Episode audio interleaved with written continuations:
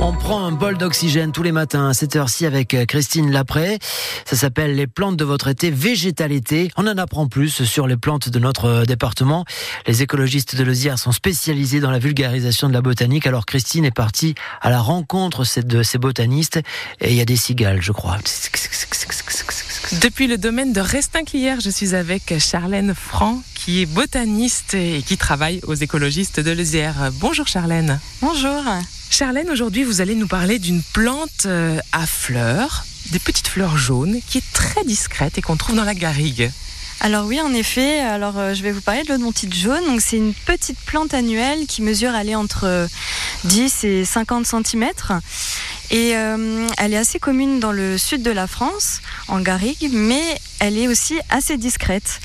Je vous conseille d'aller euh, vous balader dans la garrigue euh, plutôt à la fin de l'été pour la voir. C'est la période où elle est en fleurs, donc à partir de fin août. Elle fait des petites fleurs jaunes assez discrètes qui sont disposées sur une grappe et qui pendent toutes du même côté. On parle d'une grappe ah. unilatérale. Ah si on regarde ces, ces, fleurs à la loupe, on peut observer des petits poils sur les pétales. C'est assez joli. Ok, c'est noté.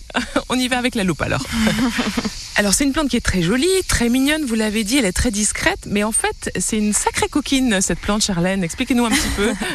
Alors en effet, euh, sa particularité à l'odontite jaune, c'est que c'est une plante parasite.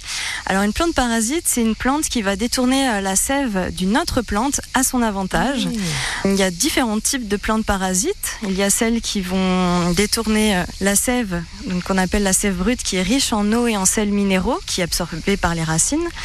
Et puis il y a les plantes qui euh, vont détourner la sève élaborée, qui est la sève qui transporte les sucres qui sont issus de la photosynthèse. Et puis il y a des plantes aussi qui vont détourner les deux sèves. Qu'est-ce qu'elle fait notre odontite alors elle? Si on la regarde de près, on voit qu'elle a des feuilles qui sont bien vertes, qui sont chlorophylliennes, et donc elle pratique la photosynthèse. Bon, jusque-là, tout va bien. Par contre, si on regarde ces, racines euh, avec une loupe, on peut voir qu'elles sont fixées aux racines d'autres plantes avec des petits suçoirs. Et donc euh, notre odontite, elle va euh, détourner la sève donc qui est riche en eau et en sels minéraux à son avantage. Et donc c'est ce en quoi elle est parasite. On parle d'hémiparasite parce qu'elle elle va détourner seulement une des deux sèves et pas les deux. Et elle fait partie euh, euh, d'une famille de plantes parasites qui est la famille des orobans chassés. Donc des fois, l'habit ne fait pas le moine. elle peut être toute jolie, toute gentille, et en fait aller euh, se nourrir chez, vers d'autres plantes comme ça. C'est ça.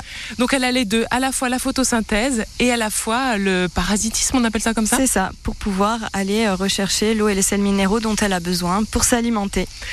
Merci beaucoup Charlène Franc de nous avoir parlé de l'odontite jaune, cette petite plante coquine qu'on trouve dans les montagnes. Dans les garrigues. Dans les garrigues. et qui fleurira à la fin de l'été. On en apprend tous les jours sur France Bleu Héros dans Végétal été en tout cas que vous retrouvez sur notre appli ici sur le site euh, francebleu.fr.